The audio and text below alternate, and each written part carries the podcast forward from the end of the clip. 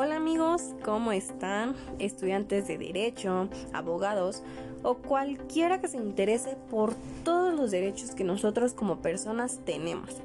Espero se encuentren súper bien y estén teniendo un excelente día, tarde o noche o a la hora que estés escuchando este podcast de tu programa favorito Justitia.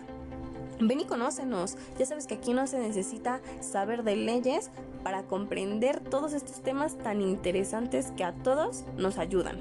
Ahora sí, comencemos. Hoy hablaremos de un tema que aunque muchas personas no lo ven tan necesario y otras ni siquiera tienen el conocimiento de que existe, es muy importante para todos. Hablo del abuso de autoridad. Pero para todo esto se han de preguntar, pues qué es eso, ¿no? ¿O con qué se come? Bueno, pues el abuso de autoridad es un delito. Es un delito por el que una persona se aprovecha de otra que está en una situación de vulnerabilidad con respecto a ella, gracias a su cargo superior y a sus atribuciones. Esto de verdad debemos de entenderlo muy bien, debemos de prestar muchísima atención porque así como lo escuchan se da muy muy seguido en toda nuestra sociedad. Es una figura predominante y quizás hasta representativa dentro del ejercicio indebido de la función pública. Se encuentra sancionada según lo establecido en el artículo 109 de nuestra Constitución Política de los Estados Unidos Mexicanos.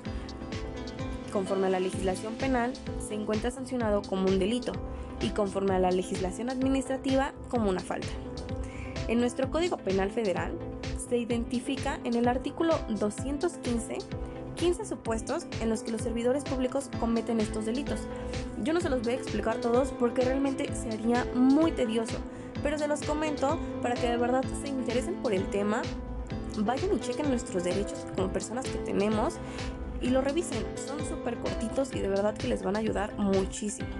Algunos de estos son el uso indebido de la fuerza pública, que la vemos súper seguido, en la sociedad. Negar o entorpecer protección o servicios a particulares también se da muy seguido. La negativa a dar el apoyo de la fuerza pública cuando haya solicitud de una autoridad. Muchas veces te hacen que esperes porque están comiendo y eso está súper mal. Ocultar la presencia de presos bajo su custodia. Esto de verdad, aunque no lo crean, se da muy, muy seguido y creo que de todo es lo que se da más. Entonces de verdad, chequenlo para que tengan en cuenta pues todos los derechos que tenemos y todo lo que ellos no pueden hacer. Permitir y no denunciar la privación ilegal de la libertad. Estas conductas, claro que tienen una sanción y se sancionan con 9 años de prisión, de 60 hasta 400 días multa y destitución e inhabilitación de 2 a 9 años para desempeñar otro empleo, cargo o comisiones públicos. Es muy importante saber y seguir investigando de este tema, ya que el abuso de autoridades siempre va a estar presente, pero tú, al tener este conocimiento, aunque sea muy vago, no te vas a dejar intimidar por cualquier cosa que te digan estas autoridades, pero recuerda que siempre debes manejar todo con respeto. Bueno amigos, pues esto ha sido todo por este espacio.